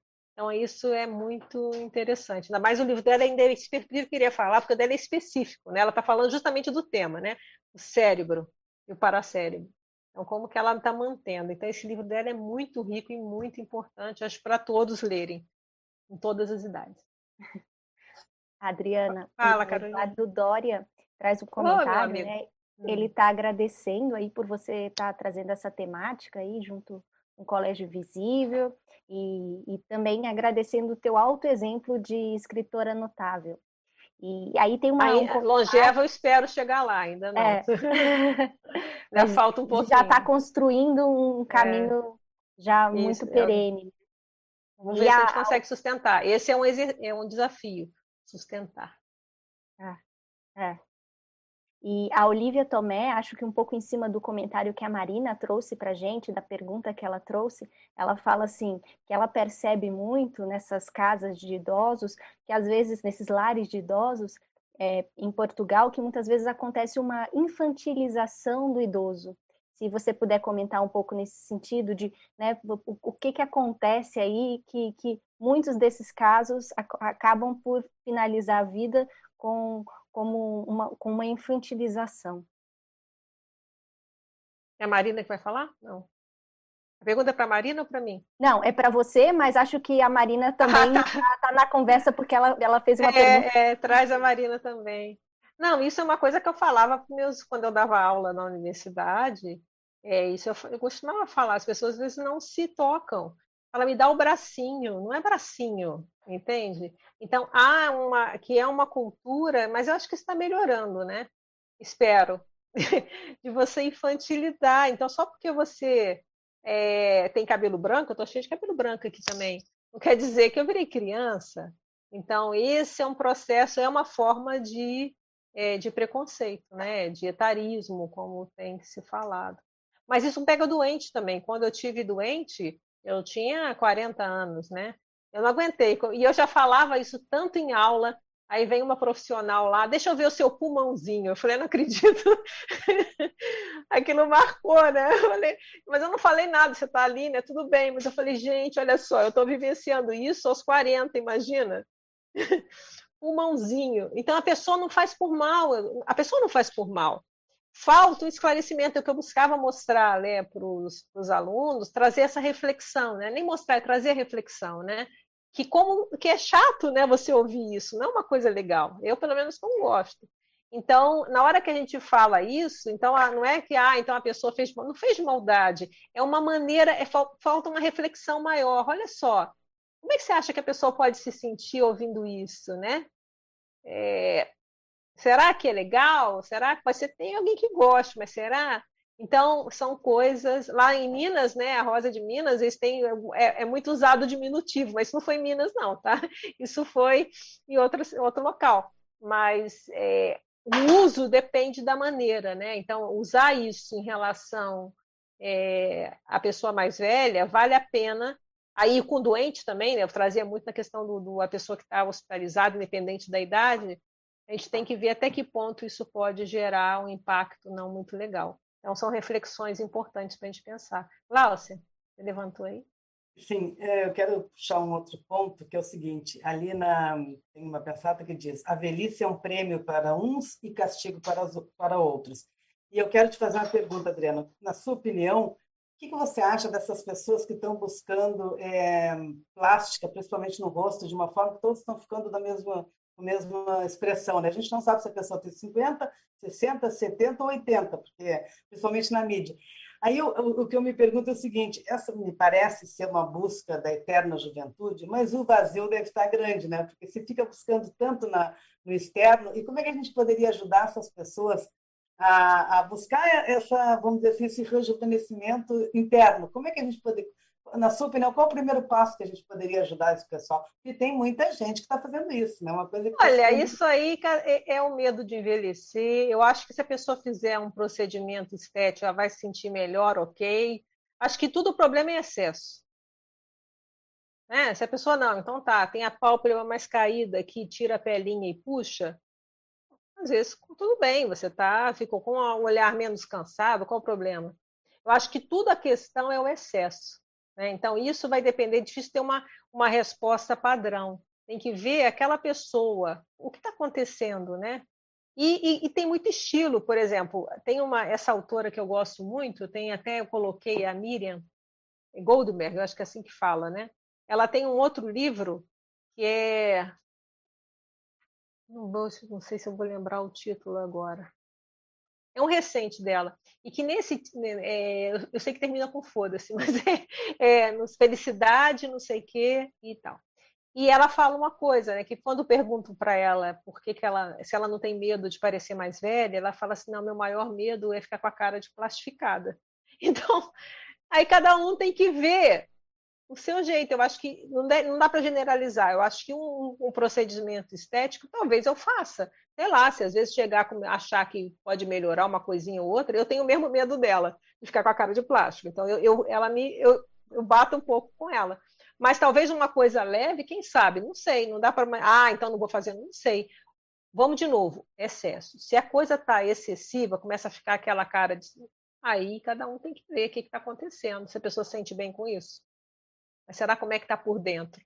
Então, entendeu, Glaucio? Eu acho que é difícil a gente generalizar, fala, mas é um caso é para pessoa. A minha então, fala é agora no excesso, aí a pessoa tem que fazer uma boa autopesquisa. E auto, porque tem até dentro é, da questão de doenças psiquiátricas, tem a questão da morfologia, a pessoa se olha no espelho e não enxerga. Então tem que ver o que é, qual é o problema. Então esse tem um mundo né? Pode ser uma dificuldade de percepção, pode ser uma questão, sei lá. É difícil. Eu não, não conseguiria fechar isso, não, sabe? Eu acho, eu acho mais sério falar assim: cada um tem que ver o seu caso pessoal e ver. O que eu acho? Tem gente que pinta cabelo, tem gente que deixa o cabelinho branco. Eu estou gostando do meu cabelinho branco. Vamos ver como é que vai ser. E, e sabe o que eu acho interessante? É, tem uma geração que está fazendo diferença, que é essa nossa geração principalmente em relação ao envelhecimento. Nós estamos vivendo mais. Ela falou de faculdade, a colega lá que está se formando aos 64, né? A minha mãe, ela foi fazer, ela entrou na faculdade com 40 anos, já tinha filhos e tal. Ela sofreu muito preconceito. Ela acabou não terminando. E ela teve, ela tinha faculdade, mas é porque ela, ela passou e era o orgulho dela, ela passou para o UERJ, no Rio de Janeiro, para fazer direito ela tinha equipe, né? Tinha uns amigos, eram muito bons, a geração 40. Hoje 40, a gente fala assim, pô, 40, né? 40. E ela ouvia piadinhas. Ah, você está tirando vaga de, de jovem. Então, não era geral, mas eu lembro dela comentar isso. Na época eu tinha 10 anos, né? Então, é, eu não lembro é, muitos detalhes, mas eu lembro desses, dessas situações. E acabou acontecendo uma série de circunstâncias, ela acabou abandonando o curso, não sei se foi só por isso, mas Olha, isso há, não é tanto tempo assim, né? Hoje é muito natural. Eu mesmo entrei na, eu entrei na segunda faculdade com 28, mas estou fazendo doutorado aos 50, em 56, para ser mais precisa. Então, quer dizer, é outra época, né? É outra. Então, nós temos uma responsabilidade, eu acho, até de mudar padrões. E é, é aquela história: você quer ter cabelo branco, ó, você quer pintar, ótimo também. Sabe, assim, eu acho que é, é, nós estamos vivendo uma época de respeito ao que a pessoa, a pessoa quer fazer plástica, é legal, faça. A outra não quer, também tá legal, não faça. Então, essa de respeitar o que a pessoa, pelo menos nessas coisas que são é, em termos periféricos, né? Qual a diferença? Não é a questão consciencial mais séria? Qual o problema? Então, mudar esse padrão. É a mesma coisa ter filho ou não ter filho. Quer ter filho, beleza. Mas não quer ter? Beleza. Então, essa eu acho que é a liberdade. Então, da gente ver e pensar o que é melhor para o meu caso. No meu caso, eu vou optar por isso. É a minha vida. Então, isso eu vejo muito sério. Então, ela fala até aqui, já vou passar, Manuela. Eu, eu, concordo com ela, que ela fala o seguinte, deixa eu ver se eu marquei aqui, é a geração dos 60, eu sou até é, mais nova que essa, né? Então, ó, homens e mulheres quebraram tabus, romperam com estigmas e preconceitos relacionados ao corpo, sexo, casamento, família, amor, trabalho. Essa geração, que alguns estudiosos chamam de sem idade, envelheceu, mas não se aposentou de si mesma. Continua tendo projetos de vida, criando, trabalhando, dançando, cantando, estudando, viajando e amando e muito mais é uma geração que não aceita rótulos e etiquetas e que está inventando uma nova forma de envelhecer, assim como inventou uma nova forma de ser jovem no século passado. Ela é protagonista de uma verdadeira revolução comportamental e simbólica dos mais velhos. Então, isso eu acho sério. Nós estamos fazendo diferença. Então, até essa questão do cabelo branco, a gente sempre fala assim: ah, não, cabelo branco. Eu ouvi assim, ah, envelhece. Aí, cabelo branco parece desleixo. Não, já tem uma geração que está falando: não, se eu quiser ter, eu vou ter e pronto. E não quiser ter, tá ótimo também. O que fica melhor para você? Então, esse eu acho que essa geração é um legado que essa geração que já começou até as pessoas mais velhas que eu, mas que nós estamos nessa onda, né? Também, né? É uma geração diferente. Então, acho que é por aí. Alguém levantou a mão, foi a Manu, minha querida, com os cabelos brancos dela também inspiradores. Sim, que também já sofri muito preconceito por causa disso. Mas aquilo que eu queria que, que comentasse eh, é sobre a imperturbabilidade que está aí na página 3, que é o envelhecer, né? Envelhecer por fora. E... É, esse aqui é o sonho de consumo, né? Então, isso pega todo mundo, independente da sua idade, quanto mais rápido você ficar imperturbável, tá bom para todos, né? Para todos, porque se já vai imperturbável também, você vai não chatear quem está à sua volta, né? Então, vai ser muito bom. Então, eu trouxe por isso, ó, a hiperatividade consciencial é um modo de envelhecer por fora e rejuvenescer por dentro. Então, esse eu acho que é o grande trabalho. Então, se você faz assim, os cabelos assim, usa roupa tal, gente. Agora, a essência. É o trabalho de energia, é assistência. O que a gente está falando é o trabalho intelectual, se manter ativo.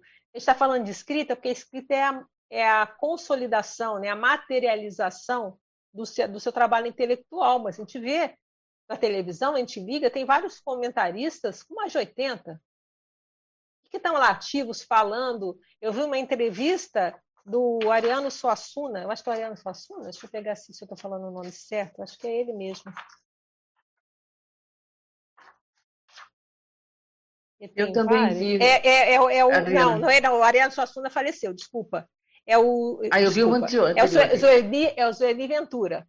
O, o Suassuna, ah, ele faleceu em 2014. O que eu estou falando é, é do Zoeli Ventura, que ele também está com 90 anos e tem uma entrevista falando agora na pandemia, super antenado, atualizado, falando, fazendo as questões. Então, isso é muito sério, isso é intelectualidade também. Mesmo o Ariano Suassuna, quando ele deu aquelas entrevistas, muito lúcido na época que ele estava. Sempre muito lúcido, não, sim, sim. É. Mas é o que eu queria falar era também concordo com você, né? Mas o que eu queria falar é justamente, ele faleceu em 87, desse que agora falando da pandemia agora. E quantos outros escritores estão assim, você vai ver, estão comentando a pandemia, estão ligados, estão... Isso é uma coisa que também vários autores falam. E o professor Valdo fala também, e outros autores falam. A questão de você estar engajado socialmente, né? Você estar atento ao que está acontecendo. Que é diferente daquela teoria antiga que é a do desengajamento. Você vai tirando e até a Simone de Beauvoir já critica isso. Ela fala assim: não, está falando que eles estão saindo, é porque a sociedade que está pondo eles lá. A sociedade que está é, separando. Então, não é, não é um movimento que você faz o, a saída por si só. Você faz porque eu não estou te dando espaço. Isso ela já falava lá, século XX. Né? Então, são coisas para a gente pensar. Sim. Adriana, voltando para o paper aqui na página 3, o item 4.4, pode ir. É...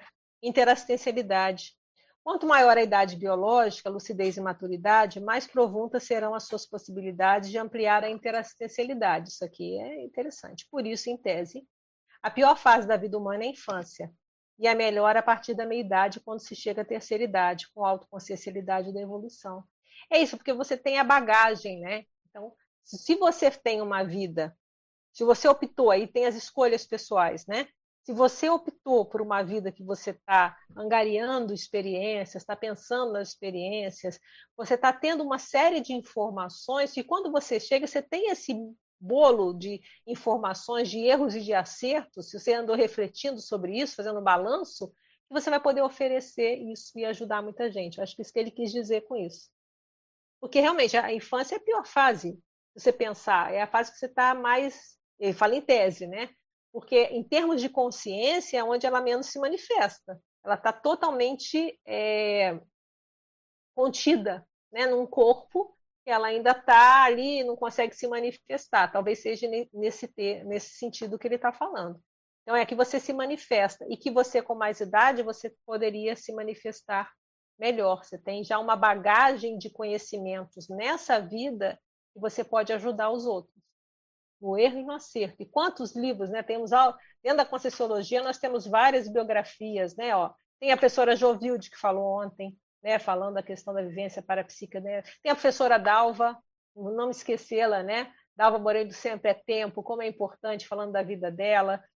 Tem a Lucy Luft, que falou da experiência de quase morte. Tem a Maria Helena Lagrota, né, que é a minha tia, falando da vida dela. Tem, e outros todos, a Reinalda, né? Tem a, a Maria Tereza Lacerda, que já até já dessomou, né? mas ela também fez, tinha vários livros, escreveu o livro dela dentro da Concessiologia. Então, são experiências muito ricas e valem a pena a gente dar uma olhada e ver a vida, né? A, a como que elas foram o caminho delas até chegarem aqui, o que, elas, o que nós podemos aprender com isso. Então, a Reinalda, aqui algumas, por né? exemplo, né? A Reinalda que você citou, né, que a gente convive muito, que ela também é do Sim, Colégio é Invisível da Longevologia, eu vejo assim, a Reinalda teve uma vida toda de, de assistência, né? A vida desde jovem. Né? E a questão da maxidissidência, que é que ela trata no é. livro. Então, nós já temos aí alguns é, eu estou frisando de novo as mulheres, né? De novo, por que, que eu estou frisando as mulheres? Porque elas, historicamente, é que foram menos, tiveram menos oportunidades. Por exemplo, a minha mãe mesmo, já se eu estou citando a minha mãe, ela não estudou no início, quando ela era muito jovem. Ela teve que sair para que o irmão estudasse. Então tinha muito isso, né? Então era a prioridade eram os homens. É só a mais nova das irmãs, né? Que é, no caso a minha tia Maria Helena, que estudou porque ela já pegou uma outra época, né? Ela era caçula. Então, isso tudo dava a você, ela foi estudar mais velha, que aí ela queria estudar. E até eu lembrei dela, da Cora, a Cora Coralina, ela falava sempre, né, que ela queria ser igual a Cora Coralina. E aí, fazendo isso aqui, eu falei, caramba, ela queria escrever, mas eu nunca me associei uma coisa com a outra. E a Cora Coralina foi escreveu, foi publicou aos 76 anos e por torno disso, né, 75, 76. Então eu falei, olha, minha mãe, só que ela morreu com 57, ela nem chegou aos 60, ela nem chegou a ser idosa. Né? Então é interessante a gente ver isso, né? Eu resgatei isso, falei, olha, eu não tinha lido as entrelinhas da Cora Coralina, né? A entrelinhas era, ela queria escrever. Adriana, você trouxe a, sua, a casuística da sua mãe, né, com Dessoma Nova, né? Tem uma reflexão aí dentro né, do, de todo o processo do envelhecimento, que talvez seja essa a nossa primeira vida que a gente passe pela envelhecência, né? Que a gente envelhece, né? Que a gente está passando pelo processo do envelhecimento, né? É, porque ah, sempre você vê que tem, tiveram várias pessoas que viveram muito no passado, mas era exceção. Né? É. Hoje está virando regra. Eu sempre comento uma coisa que eu achei interessante, né? Já tem algum tempo. É que lá no Japão, não sei como é que está isso agora, eu não sabia que eu ia falar isso, eu não, não pesquisei. Mas na época eles davam prêmios centenários. E eles pararam de dar porque já era gente demais. Então, eu achei interessante, né? Quer dizer, já aumentou. Lá é chegar aos 100 anos é, é muito mais comum do que aqui. Né? Então, é, é uma coisa como nós estamos conseguindo ficar produtivos muito mais tempo. Então, a gente tem que aproveitar. E eu já ouvi de idosos reflexões né, interessantes, né? E falava assim, se referindo a alguém que morreu jovem. Falava assim, nossa, fulano morreu com tantos anos. Nossa, eu fiz tanta coisa de lá para cá. Então, eu já ouvi muito isso, você já deve ter ouvido também, né? A Isilda fez assim, não é? Então, se compara, né? Fala assim, oh, fulano morreu, por exemplo, no caso, com 57 anos. Gente, dos 57 até, eu fiz tanta coisa, né? Que pena aquela pessoa não teve oportunidade de fazer, de fazer uma, uma, outra, é uma outra vida, né? A gente, vai, a gente vai tendo outras vidas, né? Se eu vejo, assim, olhando a minha vida, né? Eu já vejo, nossa, ali parece olha outra vida, né? Deu mudança, teve, teve essa outra vida aqui. Eu espero ter muitas ainda pela frente.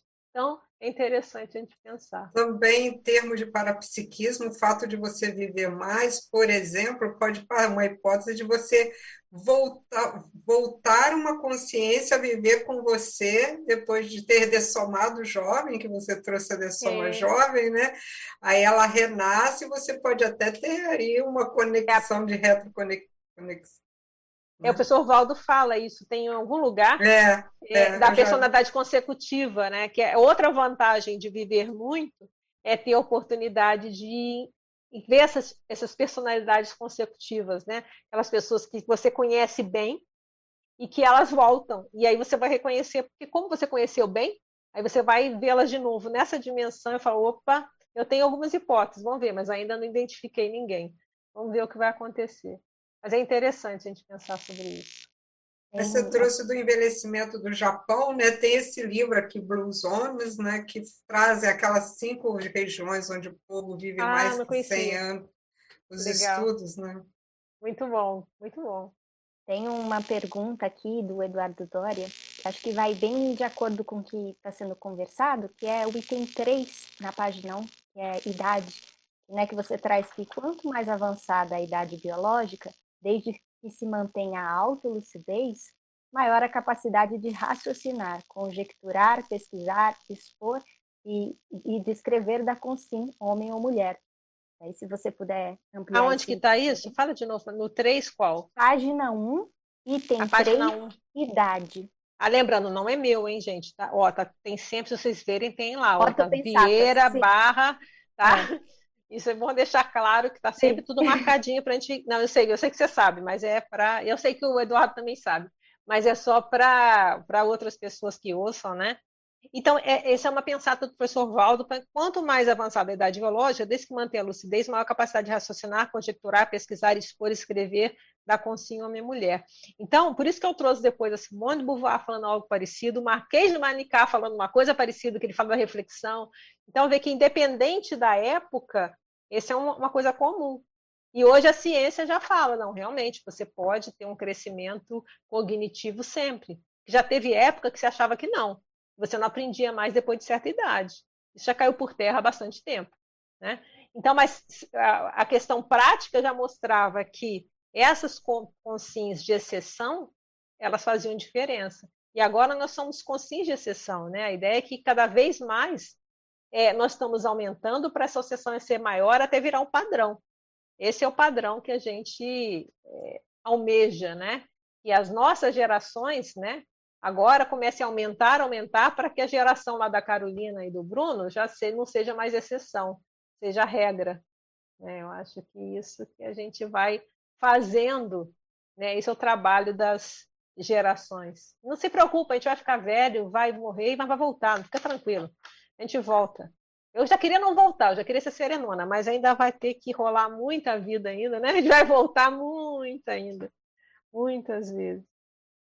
Eu acho interessante. Sim, sim. Fala, Desculpa, Marina. Posso? Você nem entrou na questão lá da pergunta da moça. Não, mas, mas uh, o que tu disseste foi perfeito, obrigada.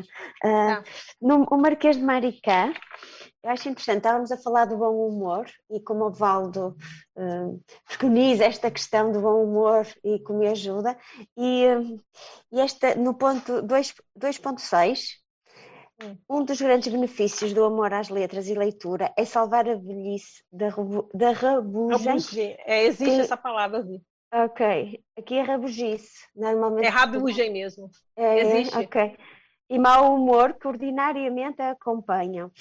Uh, como é que sente, como é que se consegues dar uma casuística deste eh, teu amor às letras e à leitura que é visível, não é? Transparece por todos. Mas ele não é, não foi é, precoce. Eu queria não. que fosse. Não. Ok, não. Ele foi mas tardio. É que, mas mesmo assim, como é que ele se expressa? O que é que se sente? Como é que, a tua casuística deste teu amor às, à leitura e às letras, neste teu bom humor? Porque também está sempre presente nas tertúlias este teu bom humor. Este é, é, é, não sei, eu, eu faço força para ser mais bem-humorada. Eu acho que tudo é um, é um exercício intelectual que a gente faz. Mas é, não sei, tem que perguntar para o Mário, né? Depois vocês perguntam. Mas ele riu ali, ele está aqui, ele fica ali, é, minha, é o meu amparador em intrafísica, meu auxiliar interno, está ali. Mas é, a questão do amor às letras, eu já, eu já recitei isso em algumas vezes, né? Ele não foi. Eu lia bastante quando eu era mais jovem, isso eu lia, mas não tanto como deveria. Pedi muito tempo, eu via muita música, dançava muito. O negócio era mais música, era piano, era balé, era essas coisas assim. Poderia ter, poderia ter lido bem mais, não li tanto, não li tudo que eu deveria. Então, eu sinto que falta uma base que eu poderia ter tido. Até que quando é, o meu afilhado fez 15 anos, eu comprei um monte de livro, tudo que eu queria ter recebido aos 15 anos, para ele. Então, é, eu não recebi isso, né? Então, eu penso que eu lia muito livro, mas lia Agatha Christie, li alguns livros espíritas, mas acho que me faltou uma direção, me faltou um preceptor, talvez. Quem sabe eu tenho mérito na próxima. Mas, independente disso, é, eu não, não, era uma coisa, eu gostava de escrever, mas tudo assim, até dentro da Conscienciologia mesmo, eu escrevi on demand, né? Assim, ah, tinha um, ah, então eu fui convidada para uma jornada de não sei o quê. Eu ia lá fazer um artigo e mandava. Essa coisa de entrar nessa questão de escrever, isso eu devo para o professor Valdo. E é uma capacidade que ele tem e que eu gostaria de ter e de enxergar. Ele enxergava, eu via isso com todas as pessoas assim. Ele pegava aquilo que a pessoa, ele conseguia enxergar e ele dava tarefa naquilo. Então, independente da área, né? Eu estou falando da minha, a minha área é essa, mas se pessoas de outras áreas, ele vinha e colocava a pessoa, ele uma vez ele falou, a pessoa, mas tem que ser mesmo, a pessoa tá... não é, tipo assim. Então, comigo, ele pegou isso, que é uma coisa que hoje eu reconheço que não é dessa vida, mas que estava ali meio, não era não estava priorizado. Estava ali meio a uma parte da vida. E foi, ele fez isso comigo. Ele ia e ele me dava. E ele, e eu, eu não ficava sem tarefa. Tinha uma, eu entregava a tarefa, vinha outra. Mas eu pedia, no início eu pedia, pode me dar outra. Depois eu já não pedia mais, não. Eu já vinha outra. E aquilo foi, porque ele, ele também tem o respeito, a pessoa tem que querer. Se você não falar nada, ele não vai. Eu estimulava, não, me dá mais.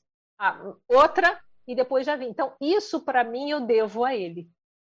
Esse, essa recuperação desses cons.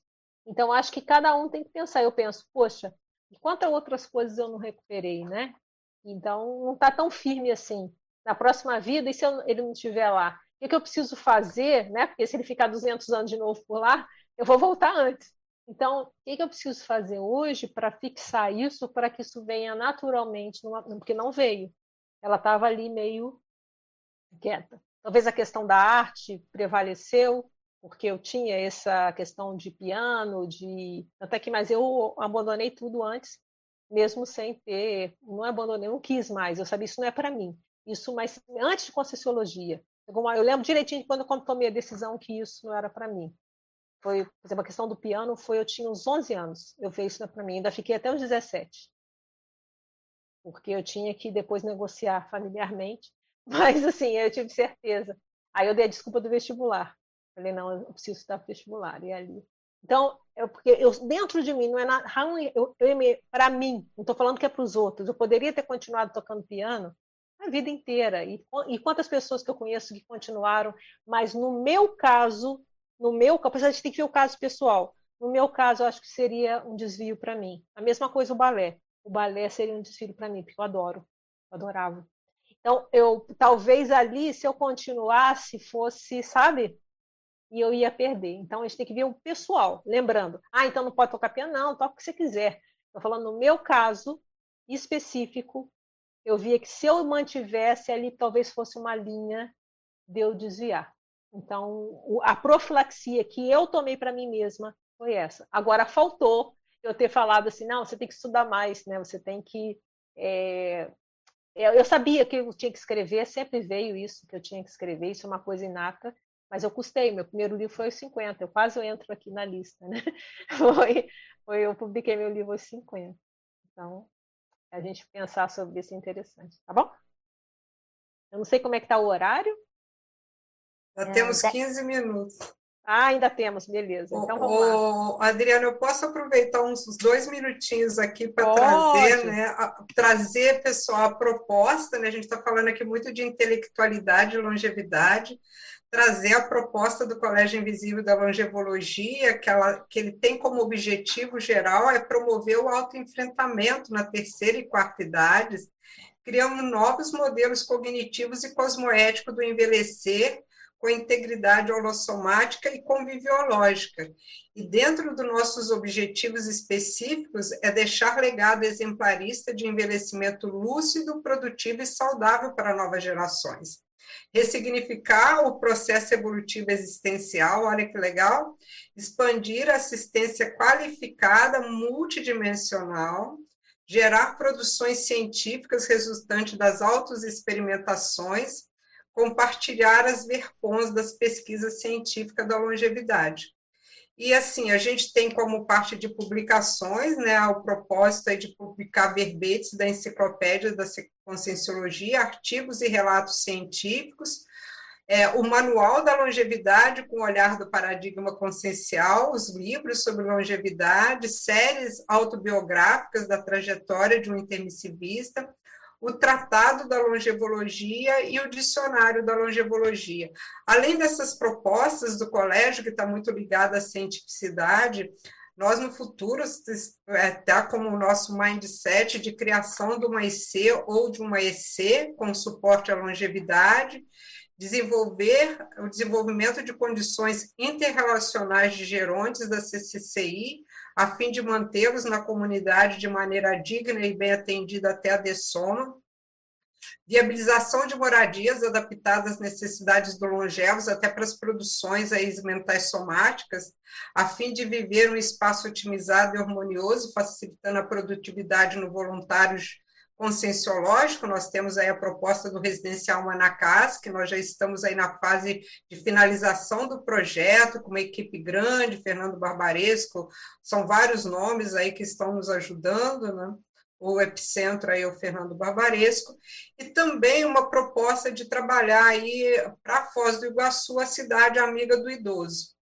É, esse é o trabalho e a proposta do Colégio Invisível da Longevologia. Se puderem colocar aí o e-mail para nós aí novamente para divulgar o colégio. E eu queria fazer um agradecimento especial ao Mário Oliveira, porque o Mário foi um amparador intra, é, intrafísico aqui, né, com, que me trouxe ao entendimento da hipótese da minha ProEx estar ligada à longevidade. Então, a minha gratidão ao Mário. E também gostaríamos de convidar o pessoal que está assistindo. Hoje às 18h30 nós vamos ter um painel com todas as, as cognópolis e pré-cognópolis, é, debatendo, pensando a longevidade na CCCI. Olha, é muito sério o trabalho de vocês. A gente precisa, a CCCI precisa disso. Porque o que a gente vê é que mesmo a gente está falando de longevidade intelectual, mas a idade pesa. Então, até para a gente conseguir manter essa intelectualidade, a gente vai precisar de mais suporte. E aí é isso que vocês estão estudando, né? da cidade do idoso, da, da questão dos condomínios, né? porque por mais que essa pessoa se mantenha lúcido, algumas coisas começam a precisar de auxílio, né? E aí isso é fundamental.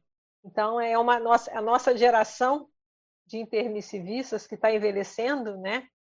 Muitos vão precisar desse suporte para que consigam se manter fazendo trabalho intelectual, mas aquelas coisas do dia a dia, que hoje a gente pega um carro, vai e resolve, vai precisar de ter uma infraestrutura, né, é, para que elas consigam manter esse trabalho. Então, isso é muito sério. Eu realmente considero muito relevante essa, esse trabalho do grupo, por isso que eu fiquei muito honrada de, dessa oportunidade de poder estar falando aqui, porque eu vejo a relevância desse trabalho. Para mim, inclusive, como pessoa, porque eu vou envelhecer, estou envelhecendo, né? já estou envelhecendo, né? mas também para todos nós que estamos aqui fazendo esse trabalho, mas que uma hora a gente vai precisar mais ainda do suporte dos colegas para a gente conseguir se manter intelectualmente ativo. Muito bom, parabéns a vocês. Maravilha, parabéns aos integrantes do colégio que estão é, A todos eles. Eu estou falando a vocês duas, são as representantes aqui de todo é, não, eu tenho que Eu tenho que é. falar do meu do grupo, né? Lógico, mas é importante, porque vocês é, estão aqui representando todo um grupo que está realmente é muito importante esse trabalho. Eu, a eu, Isabel menos, Conceição. Eu conto com vocês. Eu conto com a, vocês. Espero olha, que, Isabel que Conceição. Deixa eu citar o nome das pessoas agora. Fala, então, a Isabel fala, Conceição, fala, fala. a Reinalda Frisiane. A Reinalda, ó, troquei, misturei a Reinalda Fritzen, né? Tem a Sônia Martins, a Irene Martins, a Marli Andrade, mais quem, Zilda? Falando aí, tem a a Penha Mendonça, Maricélia, a Maricélia, a Aparecida, Amélia. Amélia. Então, assim, nós temos um grupo levando com muita seriedade esse trabalho, né? e, e, e provavelmente a gente vai ter que ter uma EC para cuidar, porque a cuidadologia ela, é ela requer profissionalismo. Né? Isso, não... vai chegar uma hora que vai precisar. É. Muito bom, eu acho que. Obrigada. Ó, neste, neste, neste, estamos contando com isso. Posso fazer uma questão neste alinhamento? Uh, uh, tá. Obrigada, Rosa, pela partilha. Uh, eu, havia itens que eu não tinha conhecimento, mas na pandemia a questão do idoso ficou também algo muito importante e até porque com a questão do confinamento, aqui em Portugal eu penso que por todo o mundo isso surgiu, os vizinhos, os mais jovens começaram-se a, a, a movimentar neste sentido e a fazer as compras e levavam compras. Havia todo este movimento que eu achei interessante, não é? como é que esta solidariedade. Uh, neste contexto, nesta pandemia, com esta pandemia específica, o Colégio Invisível sentiu alguma diferença? Teve, não sei se posso questionar, uh, Adriana. Pode, pode, está aqui é livre. Tá, porque surgiu-me isto porque achei que era um, um este, este item, pelo menos aqui em Portugal, ficou muito visível e esta solidariedade, este movimento, não, não sei se faz sentido. Isilda, se você quiser falar, também fique à vontade. É, Marina, o propósito do Colégio Invisível né, é pesquisa e cientificidade produção científica. Ele não tem um papel é, de, de assistência mas ele pode ser uma fonte né, que a gente está se propondo de ajudar. É claro que durante essa pandemia eu levei gente para vacinar, e gente contribuir, sabe? Quem não estava sem carro, a gente se ajuda entre o grupo, né? E, e, e constantemente a Isabel, eu tem, nós temos nos colocado à disposição, levamos alimento para quem estava isolado. Teve uma colega nossa do grupo, que é a Ide Saran, ela teve Covid e, e lidou com isso com um bom humor danado, porque ela já tem mais de 70 70. Então, assim, foi uma assistência. A gente fez algumas assistências pontuais. A gente criou aqui um grupo que chama Conte Conosco, é um grupo da CCCI. Então, ali teve uma ajuda grande. Nós também criamos um grupo de ajuda aí, que não é do colégio, né, mas eu estou dentro e estou muito ativa, que ajuda uma comunidade aqui próxima, que é a comunidade Bubas, porque houve uma queda de receita. Então, nesse momento, a gente teve que fazer TARES, mas lá agora, por exemplo, nessa comunidade, a gente está começando a construir a biblioteca biblioteca deles, levando o gibi, o pessoal, a Patrícia Alves, a Mar Marlene Ronk, ela, eles, elas estão mais epicentrando isso, mas eu vou lá também na comunidade, quando é para entregar as coisas, a gente ajudou muito com, no inverno agora, a gente ajudou bastante, porque a receita de todo mundo caiu, então o grupo se uniu e ajudou. A gente teve que fazer um atacom aí emergencial, né? Na hora que está pegando, a gente fez. Mas com o olhar de se aproximar das comunidades e das pessoas para levar o livro, a leitura, né? A gente tem feito esse trabalho aí também. Obrigada, obrigada. Muito bom. A gente está caminhando agora para os últimos cinco minutos, daí queria deixar a palavra para a Adriana, para quem mais né, quiser colocar as, as, pontuações finais, e aí a gente finaliza. Ah, então, é, eu acho que eu queria só fechar com esse final aqui para a gente pensar, né? É, ao buscar conquistar a longevidade lúcida, intelectual e parapsíquica, os intermissivistas ressomados antes podem fornecer lições às gerações de intermissivistas ressomadas depois e constituir legado fraterno de esclarecimentos quanto a condutas exemplares, condutas evitáveis e técnicas evolutivas exitosas. Eu estou fazendo um link agora lá com aquele desenho do início, né? A gente tem aquela árvore e a outra que está chegando agora, ainda com a vida, ainda fazendo a plantinha. Né? Concernante à proexologia, vale a reflexão sobre a afirmação prática, lógica e realista de Vieira, a velhice é conquista íntima contra o tempo. Olha o processo íntimo, né? Quem vive intrafisicamente mais tempo tem maior chance de ser completista. É um óbvio. Mas, ao mesmo tempo, é um óbvio que é interessante a gente ver, né? É lembrar disso, né? Mais tempo, a gente tem mais tempo para fazer, então vamos pensar, começar a pensar nisso desde agora. Então, essa era a proposta. Agradeço, então, aos participantes, as perguntas, aos debatedores, a todos e até uma próxima oportunidade. Na tertulia matinal de hoje, nós tivemos 591 acessos.